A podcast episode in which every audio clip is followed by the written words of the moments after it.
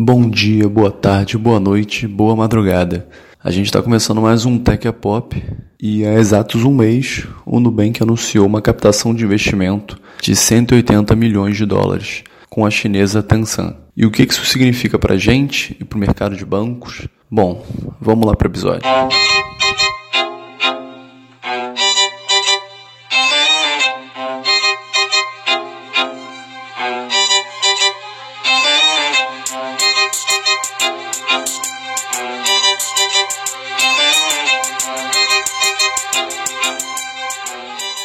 SoftBank da China. Até que é uma comparação adequada.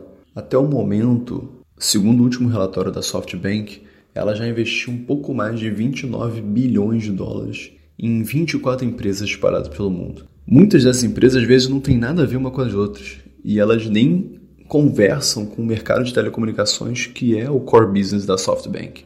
Em alguns casos, ela até colocou dinheiro em empresas que são rivais de mesmo segmento. Enquanto a Tansan, ela normalmente financia empresas, só que no modelo de cofinanciamento. Ela sempre coloca dinheiro, mas com a participação de outros investidores, o que muitas vezes torna até difícil a gente ver a versão final desse valor e o quanto da Tansan está dentro desse montante. Mas algumas empresas de pesquisa, como a Horon e a Globe Data, estimam que a Tansan e essas empresas parceiras gastavam 6 bilhões de dólares só em 2017. E se a gente fizer um recorte entre 2015 e 2017, esse valor pode chegar a 30 bilhões.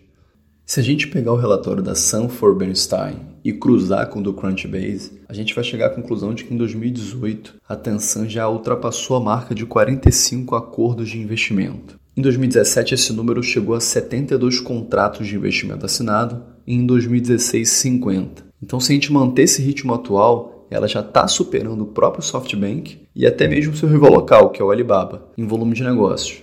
Mas apesar de toda essa movimentação de investimento, eu acho que a Tencent está com um pouco de saudade de 2017. Porque no ano passado ela viu o preço das suas ações saírem de 195 dólares de Hong Kong para 406 dólares. Mas daí veio o Réveillon, a coisa desandou um pouco e só de janeiro para cá ela já perdeu mais de 30% de valor de mercado. Para dar uma estacionada nas ações e dar um pouco, baixar essa poeira de desvalorização, a chinesa anunciou que ela vai recomprar parte desses papéis. E como 2018 não está fácil para ninguém, em vez desse anúncio de recompra acalmar o mercado, acabou tendo um efeito inverso. E ela continua comprando papéis dela e só nessa operação ela já gastou mais de 100 milhões de dólares. Há mais ou menos um mês, o valor deles despencou para o nível mais baixo desde que eles fizeram a IPO lá em 2004. Dois motivos que ajudam a entender um pouco do que está pegando. O primeiro deles, os reguladores acreditam que a dona da WeChat não será capaz de atingir os objetivos que ela havia definido de curto prazo. Apesar de ter gasto mais de 100 milhões nessa recompra,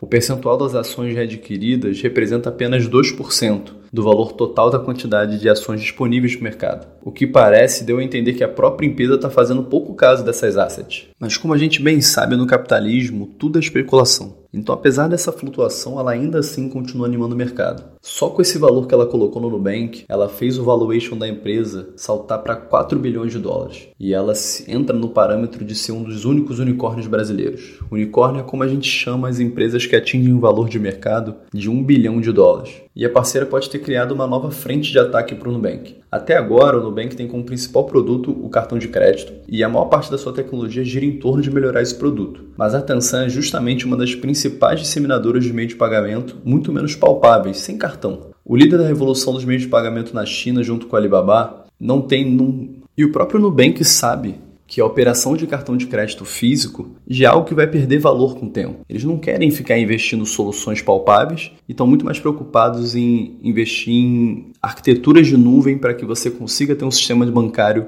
muito mais flexi flexibilizado e individualizado. Então, na entrevista dada pelo David Wallace, que é o CEO da Nubank, durante a revelação do investimento, ele falou o seguinte, abre aspas, o Nubank foi criado como uma alternativa para o tão concentrado sistema bancário brasileiro, devolvendo para as pessoas o controle sobre o seu próprio dinheiro. Como nosso objetivo é expandir cada vez mais o nosso alcance e ter um produto para cada brasileiro, esperamos aprender muito com a experiência da Tansan na China.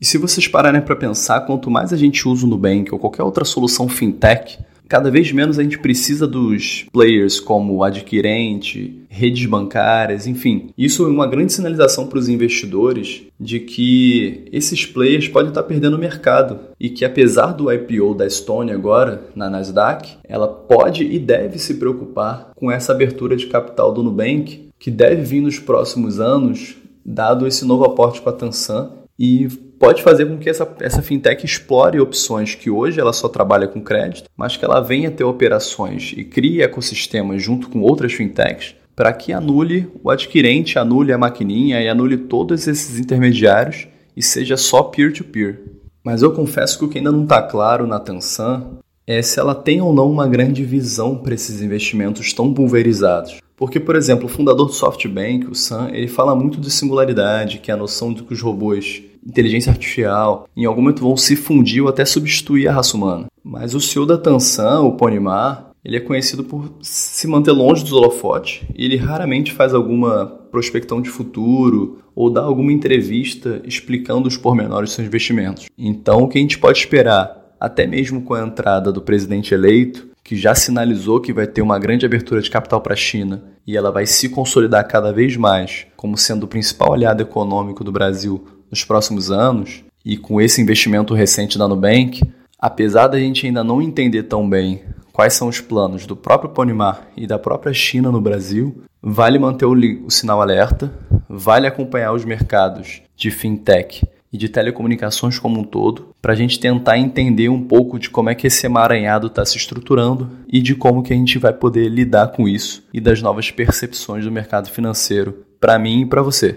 Valeu, pessoal. Esse foi o nosso episódio. Qualquer coisa, segue o nosso canal. A gente está no Spotify, a gente está no Castbox, que é um agregador para Android. A gente ainda não está no podcast do iPhone. Isso é um problema que eu tenho que resolver em breve. Mas a gente se vê por aí e vocês podem procurar a gente no SoundCloud e no Twitter. Valeu, galera!